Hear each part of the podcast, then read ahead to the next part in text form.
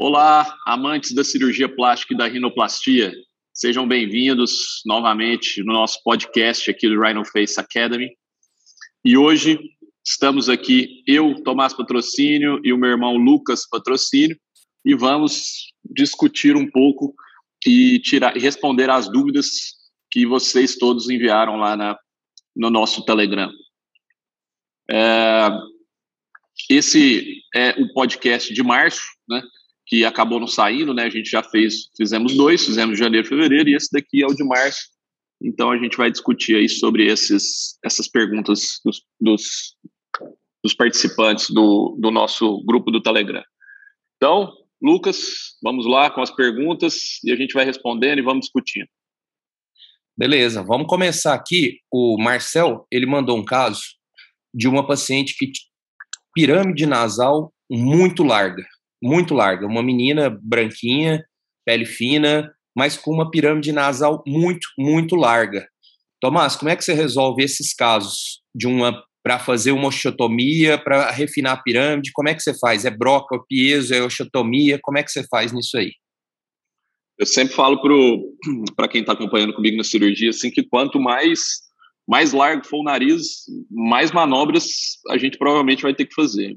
Então, é, nesse caso específico dessa paciente, que ela realmente tinha um, um, dorso ósseo muito largo, né? A gente imagina aí que vamos ter que, que fazer mais osteotomias. Eu já penso aqui numa paramediana, se possível numa intermédia. Então, assim, é, é, é não economize em manobra. Se precisar fazer, não vamos fazer.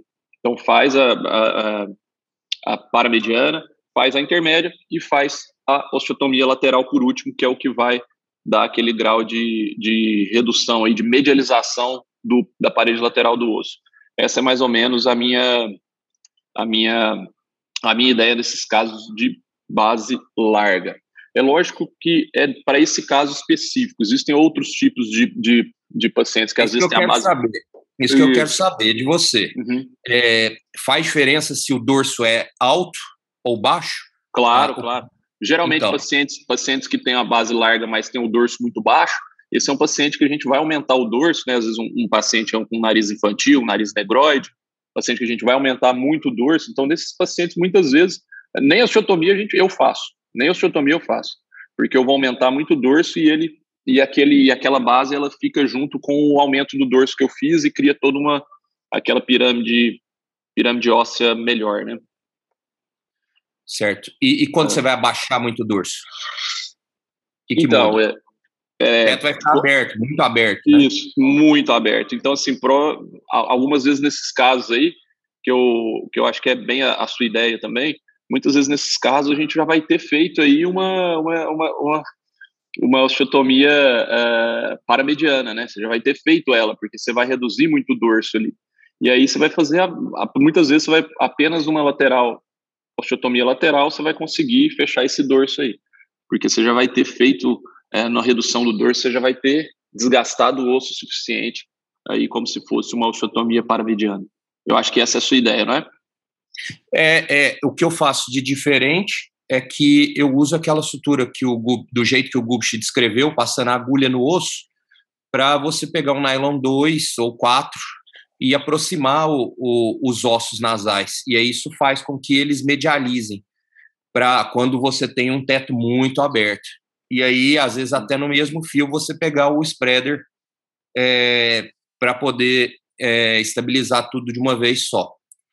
Uh, eu faço diferente, assim, nos narizes negroides, é, asiáticos, eu faço osteotomia sim, eu acho que dá uma diferença, eu acho que esses pacientes são muito é, estigmatizados com a base larga.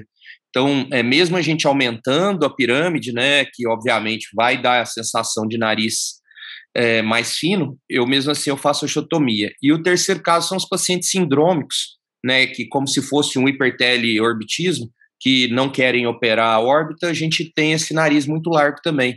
Então, em alguns casos, a gente pode até ter necessidade de ressecar a pele entre a sobrancelha para poder é, diminuir esse efeito de essa estigmatização de é, síndrome, sim, alguma síndrome. Tá? É, então, então vocês viram aí, são duas, são duas condutas diferentes, né, que você vai ter que ter no seu armamento aí para você usar.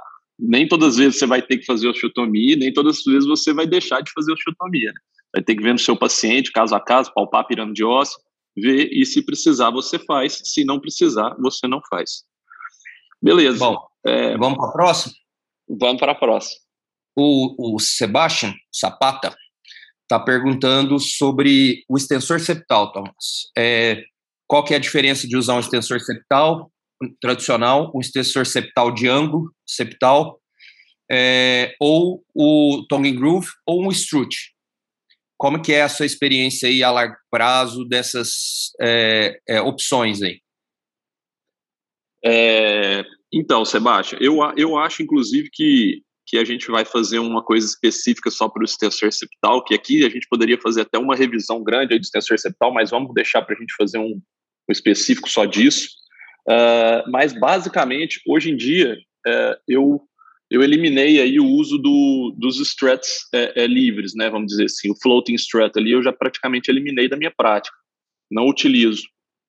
É, o que eu acabo utilizando é o extensor septal, é, o extensor septal de ângulo, né, que eu uso, que, que foi um, que, que, que ele já foi descrito aí há muitos anos atrás, né, então esse extensor septal já tem uns quatro anos que eu uso especificamente isso, é, eu gosto dele do extensor lateral-lateral é, para a pele fina e quando o paciente tem a cartilagem lateral inferior forte. Eu mostro muito isso quando o pessoal vem aqui, é, o pessoal do Rhino Face vem aqui ver, ver cirurgia, ou então com os próprios fellows nossos daqui, eu mostro muito isso para eles durante a cirurgia. Eu falo, ó, esse paciente é um paciente que não adianta eu só colocar, por exemplo, é, um extensor septal, por exemplo, lateral puro, quando o paciente não tem a cartilagem inferior forte, quando ela é fraca paciente é um paciente que não vai dar para você usar só um extensor lateral-lateral.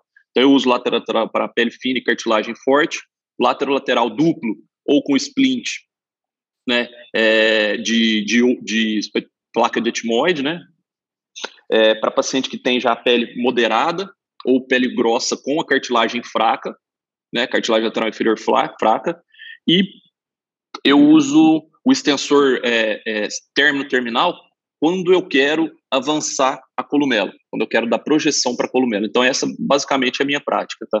E em grandes reconstruções, né? Grandes reconstruções eu também uso ele término terminal, né? Com, extensor, com spreader grafts estendidos, né? Para a gente é, interpor ali o extensor septal. E, e basicamente essa é, é, a minha prática, né? É, eu acho que é isso que ele, que ele perguntou, né? Eu, tem trabalho, é, tem, tra é. tem, tra tem trabalho mostrando já, o trabalho do Gubsch, inclusive, de 2020, que ele faz análise de, de vários tipos de, de extensor septal, desses todos que eu citei, inclusive, inclusive ele faz mais um, que ele faz o de, de cartilagem de orelha, duplo, e é do ano passado, 2020, o artigo, e ele demonstra que pacientes acompanhados por um ano, não há perda de projeção nesses pacientes, nem de rotação. Então, eu acho que é seguro você utilizar aí o que você é, tiver mais é, é, familiaridade aí, mas a importância de você deles para eles manterem aí onde você colocou a ponta é, é bastante já estabelecida.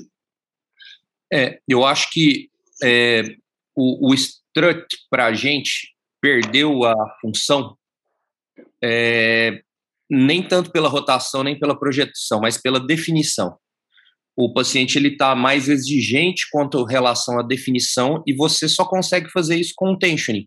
E sem o extensor não dá para tensionar a ponta. Então o extensor ele acaba sendo indispensável. É, essa é... era uma é. pergunta. Essa era uma pergunta que eu iria te fazer. Quando você acha que e você já respondeu agora, assim que é. Quando você acha que o pêndulo mudou, vamos dizer assim, que mudou a prática do Strat 2014, pro, que é, Rick que é quando ele veio no Brasil no congresso em Fortaleza, foi a primeira vez que eu tinha é, é, visto, podido discutir com ele ao vivo sobre o tension, foi quando eu comecei a fazer e eu acho que foi aí que o pêndulo mudou. É. eu, o que o, pêndulo, o meu pêndulo mudou mais um pouquinho, mais há uns últimos dois anos, que eu uso dois extensores em todos os casos. Diferente do Tomás, que uh, é, usa de vez em quando um extensor só, eu, eu, eu, sempre uso dois extensores. Eu nem chamo de splint contralateral, porque eu uso dois extensores mesmo. mesmo. É, eu acho que faz toda a diferença na simetria, tá? E, e obrigatoriamente no paciente pele grossa. A gente discutiu no outro podcast. É, Para mim, é, é, obrigatório no paciente pele grossa dois extensores de costela. Isso é, é o que eu mudei nos últimos dois anos. É, eu acho que é isso. Eu acho que ficou bem, bem explicado aí mesmo é, essa, essa evolução e os tipos que a gente tem hoje aí para utilizar. É, e, e com certeza todo mundo aí que já, já utiliza essa técnica deve, deve ter avaliado seus próprios pacientes aí, visto que o que funciona mais para cada um, né?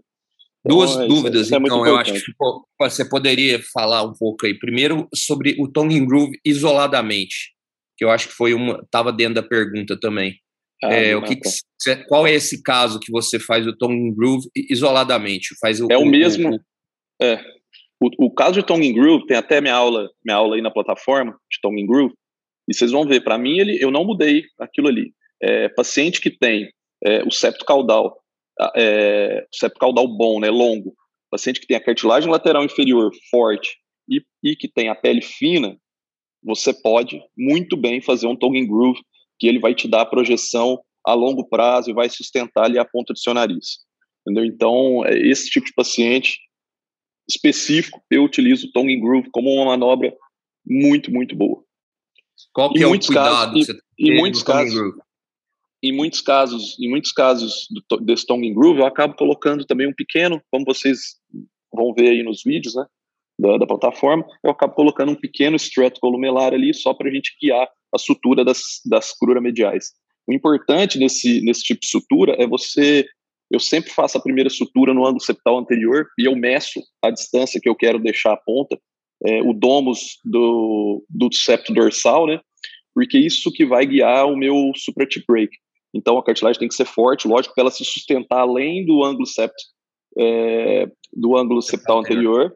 Ela tem que ser forte o suficiente para se sustentar ali. E eu sempre deixo, uh, eu faço essa sutura da crura medial, da cruz medial, é, para você deixar a divergência dela é, anterior, tá? Divergência caudal, desculpa. Então o ponto ele é mais cefálico no septo, e aí você deixa aquela divergência anterior e deixa os 6 milímetros ou quanto você quiser ali é superior para você dar o supra break. Isso eu acho que é, que é muito importante nesse tipo de sutura, tomando sempre cuidado para você não é, rotacionar muito a ponta. Por isso que o septo caudal tem que ser longo. Essa é uma, uma, uma coisa, um ponto primordial. É, essa semana, umas duas, três semanas atrás, eu atendi uma paciente que operou com outro colega e veio insatisfeita que o nariz estava sobrerodado e ele contou para ela que ele fez um tongue groove que ele não fez enxerto, que era um tongue groove, que era um negócio conservador, que estava bom. Então a paciente ficou com o nariz sobrerodado. Então, é, o, esse é o, é o principal ponto. E o segundo, o Tomás já falou, o tongue groove, você não vai é, ter um enxerto entre os domos. Então, você não dá para fazer o tensionamento grande, porque no tensionamento, o ângulo lóbulo columelar, ele aumenta muito. Então, você vai ficar com, com um infratip muito rodado se você for fazer um tensionamento em cima de um tongue groove. Então não adianta, aí você tem que botar um extensor. Tá? Então, se seu objetivo é melhorar a definição muito, tem que ter um extensor na jogada. Tá? Eu acho que isso aí é o. É o concordo, concordo totalmente com você. É, eu concordo totalmente. Eu acho que é, é, bem isso daí mesmo. Essa é a ideia hoje em dia. Se você quiser mais definição, você vai precisar realmente fazer uma lateralização um pouco maior para você tensionar. Então, essa, essa é uma manobra é, fazer todas que... aquelas outras figuras também, né, Tomás? De, de scroll, de, de spanning. Você tem que estar é. tá com o, o, a linha média estável, senão o nariz roda. E aí você é. perde resultado. Exatamente. Vamos passar para a próxima pergunta. O Denis Calderon perguntou de desvio caudal. Né? Como é que você corrige desvios caudais? O que, que você pode falar aí para a gente? Ó, desvio caudal é, é, é, aquela, é aquele tipo de cirurgia que você vai reposicionar o, o, o, septo na linha média, né? Então você vai ter que soltar aí o desvio caudal é o, é o swing door, né? Você vai ter que soltar esse septo e reposicionar ele na linha média. É, se esse paciente tiver uma espinha nasal desviada, é, você vai ter que soltar, você vai soltar o cartilagem do septo e vai reposicionar ele para o lado contralateral, né, do desvio, para você trazer ele para a linha média. Eu faço, eu faço frequentemente esse tipo de, de manobra. É, eu faço um, um furo né, na espinha nasal anterior com uma broca e aí eu ressuturo esse septo é, na posiciona, no, no, posicionamento novo com o nylon 4 zeros. Eu uso nesse caso aí, eu uso um filme inabsorvível. É, nunca tive problema de infecção nessa região. Eu faço essa, essa manobra muito frequente. Eu sempre deixo o ponto é, é, é medializado né, para dentro. Então, assim, eu realmente nunca tive problema de infecção nesse tipo de manobra. E aí, com, com, esse, com, com essa manobra, você consegue reposicionar toda o septo caudal. Eu não gosto de fazer o que a gente vê muita gente é, dar aula e falar, que quando tem um desvio de septo, coloca o extensor do outro lado. Eu não gosto desse tipo de manobra. Tá? Eu prefiro retificar o septo e depois eu, eu faço a estruturação da minha ponta. É, eu concordo com o Tomás também, é, porque o problema é que às vezes o septo ele tá, ele tá do outro lado, mas ele não tá é, só do outro lado, ele tá um tilt para o outro lado. Então, quando você coloca o extensor, a ponta fica com uma narina mais alta que a outra, porque ele está em tilt, ele está em oblíquo. Ele está na linha média, a ponta está na linha média, mas o, o septo está em tilt, então você acaba tendo uma base desnivelada. Esse é o principal problema. Isso é uma das razões também para eu deixar o, o, o L-strut mais grosso, principalmente no dorso porque se ele ficar meio mole ali no dorso, ele acaba fazendo esse tilt e a ponta fica um pouco desviada, porque eu estou tensionando demais. Eu, nos meus pacientes, eu acabo fazendo muita tensão. Então, se o terço, se o extensor não tiver bem duro, então não adianta o extensor estar tá duro e o terço médio torcer, tá? Então, às vezes, acaba sendo uma razão para colocar um spreader ou um splint ósseo ali no terço médio para fazer com que o septo não entorte. Essa é um, é um, é um negócio que invariavelmente acontece, você tem que estar esperto, porque você não vê quem está operando, você está só de baixo, você está olhando de baixo e você está vendo a ponta reta. Você tem que ir para a cabeça para ver isso. Você só vai ver isso no final, na hora que você está fechando a columela, aí você vai ver que a base está diferente. É, isso, isso é muito importante, é, essa questão de você, às vezes, fazer splints ali do terço médio, né? Infelizmente, às vezes o septo, ele, você precisa da, da cartilagem do septo para fazer os enxertos, você retira, e a hora que você vê ali, realmente o septo está mais fraco mesmo. E aí você precisa fazer esses splints que o Lucas falou, eu acho importantíssimo, uso bastante também quando precisa, né? É, de você splintar ali o terço médio com a lâmina perpendicular do etmoide que você deixa aquele septo mais forte e mais reto. Acho que é isso aí. É, eu, eu, eu, acho que talvez é a razão para muitas pessoas usarem é, spreader, mais spreader, mas aí é um spreader que tem que ser um pouco mais baixo para você não alargar o dorso. E a, e a segunda coisa é, se você tem esse desvio alto, o que, que vai acontecer no pós-operatório? Você vai ter aquele paciente que um lado do terço médio está mais abaulado e o outro está mais fundo. Esse desvio septal alto, ele dá essa assimetria de terço médio. Então, pode reparar, toda vez que você tiver uma simetria de terço médio, a principal razão, olha dentro do nariz que desvio, você está com desvio de septo alto para o lado que está baulado. É, infelizmente, às vezes a gente, a gente acaba vendo isso só no pós-operatório, né? Por isso tem que tomar bastante cuidado dentro na hora, do, na hora da cirurgia. É, assim, é, é, é até ruim de falar, mas uh, o septo é o negócio mais difícil da cirurgia. É. É, até para nós, otorrinos, é o mais difícil, mas a gente opera septo todo dia, a vida inteira, então, assim, você tem uma certa maior facilidade, mas é um negócio mais difícil. Você tem que estar tá pensando no septo o tempo inteiro, senão você esquece, você está pensando na rina, você esquece do septo. E a outra coisa é o septo que ele é quebrado caudal. É quando a, a, a, a ele é torto, é, não saindo da espinha, ele é torto no L mesmo, strut, né, que é o caso para fazer uma septoplastia extracorpórea, ou a, a que o Samosh escreveu, né, de subtotal, que você tira o septo caudal e reconstrói com outro septo caudal é, reto. Né? Eu, eu, eu tenho um tanto bom de caso disso aí, eu acho que é para o paciente que o septo caudal está incorrigível. Ele está quebrado e ele está obstruindo as duas narinas, então não dá para você aproveitar esse septo. Alguma coisa aí com relação a isso, Tomás? Eu acho que é isso mesmo. É, a gente vê assim que muita gente, é que nem você falou, né? Muitas, muitas vezes o cirurgião ele negligencia o septo. E o septo é, é, é importantíssimo, né? Primeiro que, que ele é o ouro, né? Para a gente fazer a cirurgia de rinoplastia, porque é ele que vai nos dar um enxerto para a gente modificar a forma e dar estrutura para o nariz.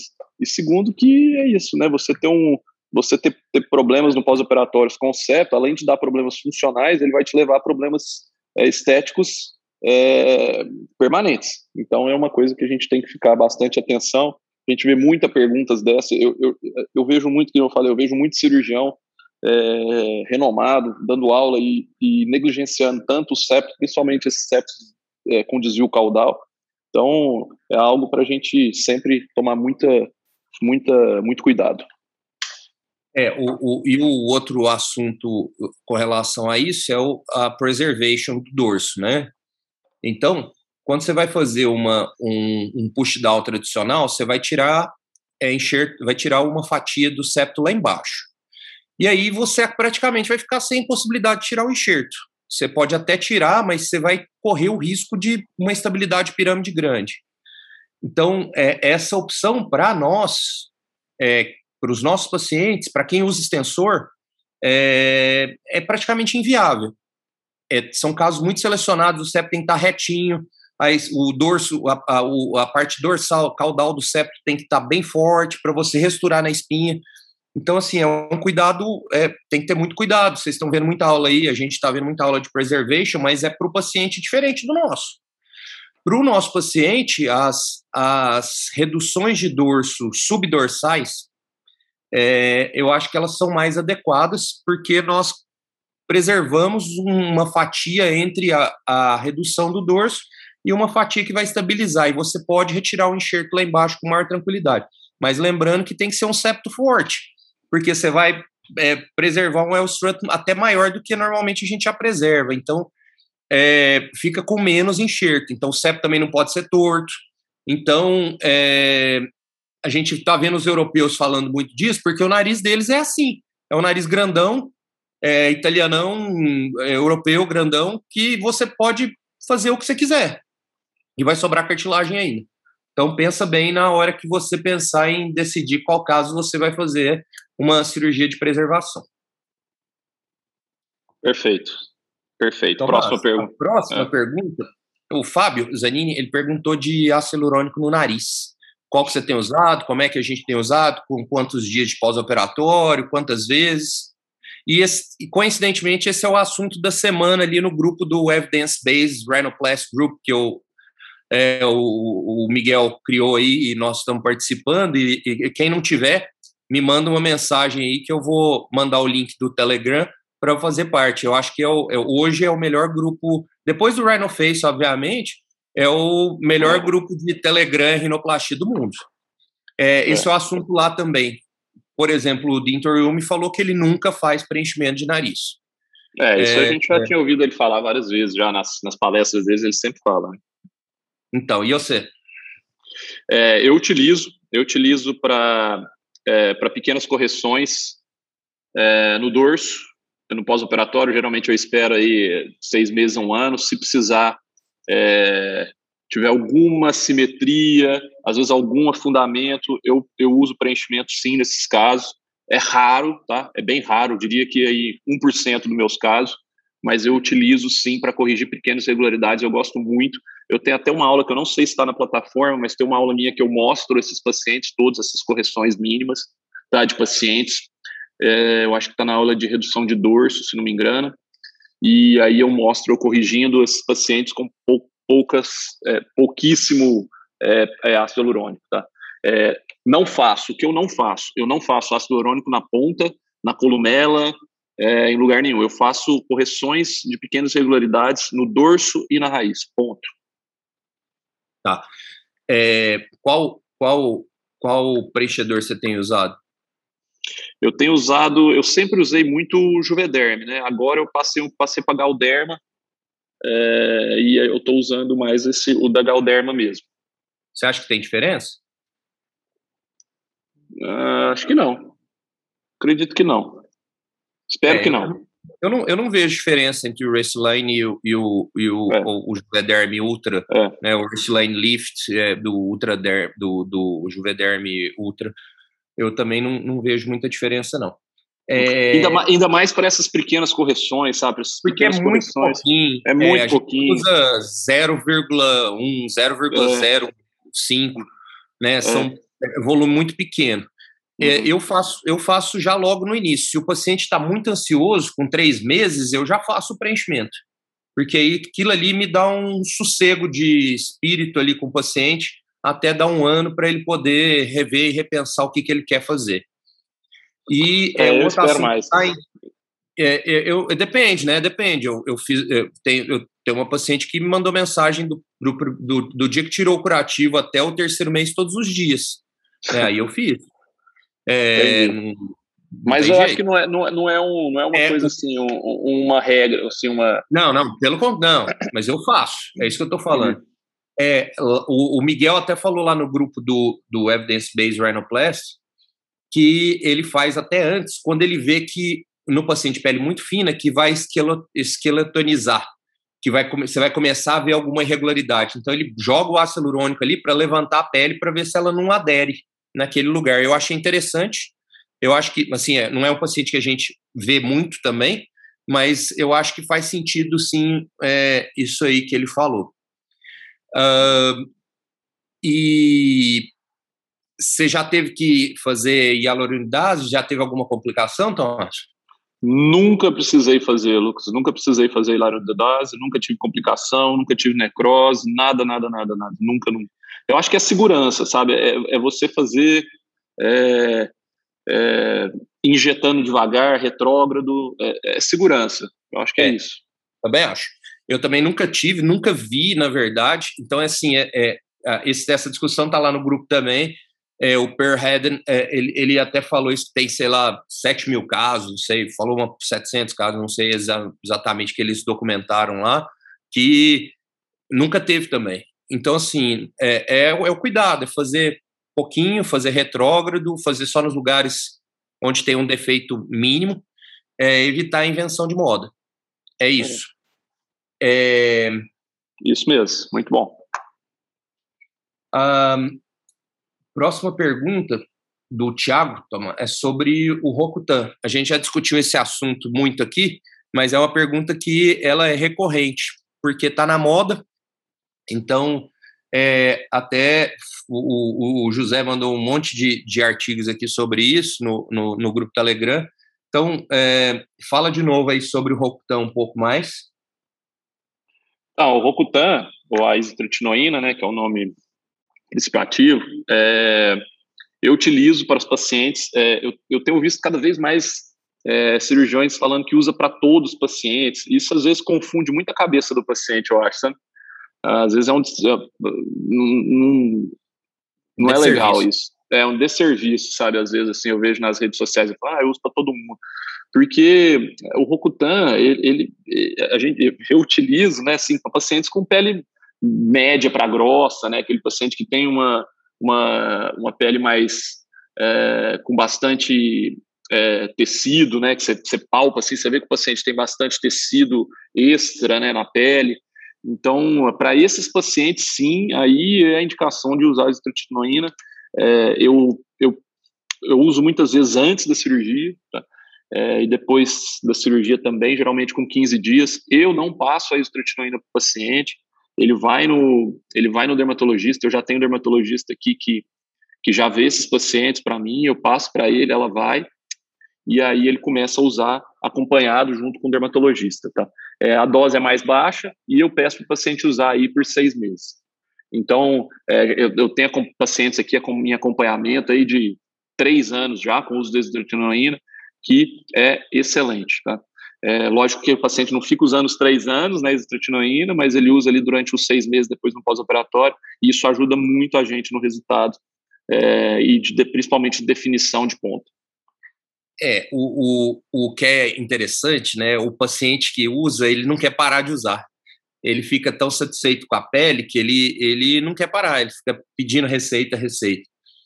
É, e, o, uma outra dúvida é sempre é quando começar Começar antes, começar depois? É para, é, então, assim, ó, eu, eu, se, eu sempre falo para o paciente que ele vai ter que usar depois da cirurgia.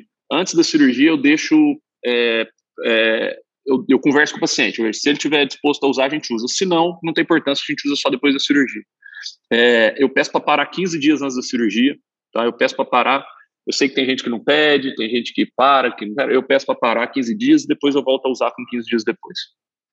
Essa é a minha, minha, eu, minha prática. Eu, eu, paro com uma semana, mas eu explico isso para o paciente também, igual o Tomás falou. Não tem evidência científica de qual forma você deve usar. Porque senão o paciente ele vê na internet mesmo, cada um fala de um jeito, ele fala assim: ah, mas falar que tem que usar antes, falar que tem que usar depois. Eu falo, ó, não existe evidência científica. É, e aí vai para a lua, né? E aí isso aí vai para a é. lua, né? Quem usar é. mais é melhor, entendeu? Aí fica aquele é. negócio. Assim, ah, eu uso é. um ano antes da cirurgia, eu volto a usar com uma semana e uso por mais dois anos, entendeu? Aí vai para a lua o negócio, né? E sem, sem evidência nenhuma, né? Sem evidência nenhuma. Eu falo para você, não tem evidência, é, é cloroquina, é, é, o que nós temos, é que eu falo, eu começo conversando com o paciente assim, ó, seu, seu caso é pele grossa, é, tem três coisas que eu faço para tentar ajudar isso aí melhorar. É, se a gente ganhar 1%, 2%, 3%, 5%, no seu caso é, é bom, é, que é usar cartilagem costela, é fazer o difeting seletivo e é fazer o Rocutan, o isotretinoína. Então, é quando? Não, não tem evidência. Então, a gente pode começar um mês antes, podemos é, dois meses antes, podemos começar só depois. E a dose também não tem evidência, parece que doses menores são suficientes. Então, a grande maioria dos meus pacientes usa 20 miligramas, uma cápsula por dia. E aí, dependendo do paciente, no pós-operatório a gente passa por três vezes por semana, né? O cara que quer usar mais um período prolongado, você não ficar preocupado com aquele questão do, do fígado, né? É. E eu acho que é isso, né, Tomás? É isso mesmo. É, é, então, essa, esse tipo de conversa sincera que que os médicos têm que ter com os pacientes, né? Explicar que não é todo paciente que precisa tomar o Rocutan. Eu tenho paciente, às vezes, que chega no meu consultório com a pele fina, muito fina, é, sem, sem é, espessura nenhuma ali de, de, de, de, da pele, da derme, e o paciente fala, ah, doutor, eu vou tomar Rocutan. Eu falo, não, você não precisa. Ah, mas eu vi o outro doutor falando que... Então, assim, é, tem que ter essa conversa sincera e usar nos casos que realmente precisam, principalmente porque o Rocutan é uma, é uma medicação que ela tem uma série de, de efeitos colaterais ali, de alteração, né? Então, enzimas do fígado, então você tem que tomar bastante cuidado com isso daí. Eu acho que é isso aí, Tomás. Eu acho que encerramos aí nosso podcast. Bom é, demais. Me, uh, a gente volta aí mês que vem de novo com outro podcast. É, Esse mês, né, na verdade, a gente tem que gravar agora em né, abril. Esse mês de abril agora, gravar já vai ter o, o, é, o próximo podcast. E é, não deixe de mandar as dúvidas no nosso grupo do Telegram para a gente poder ter material também para poder discutir aqui que vocês estão é, querendo saber, que a gente também quer aprender também. Uhum. E é, me mandem qualquer coisa isoladamente, se quiserem, para mim, o Tomás, no, no direct mesmo do, do Telegram, do Instagram, que a gente é, vai organizar mais aí para a próxima vez. É isso aí, pessoal. Valeu demais, muito obrigado. Esperamos revê-los todos em breve. Um abraço.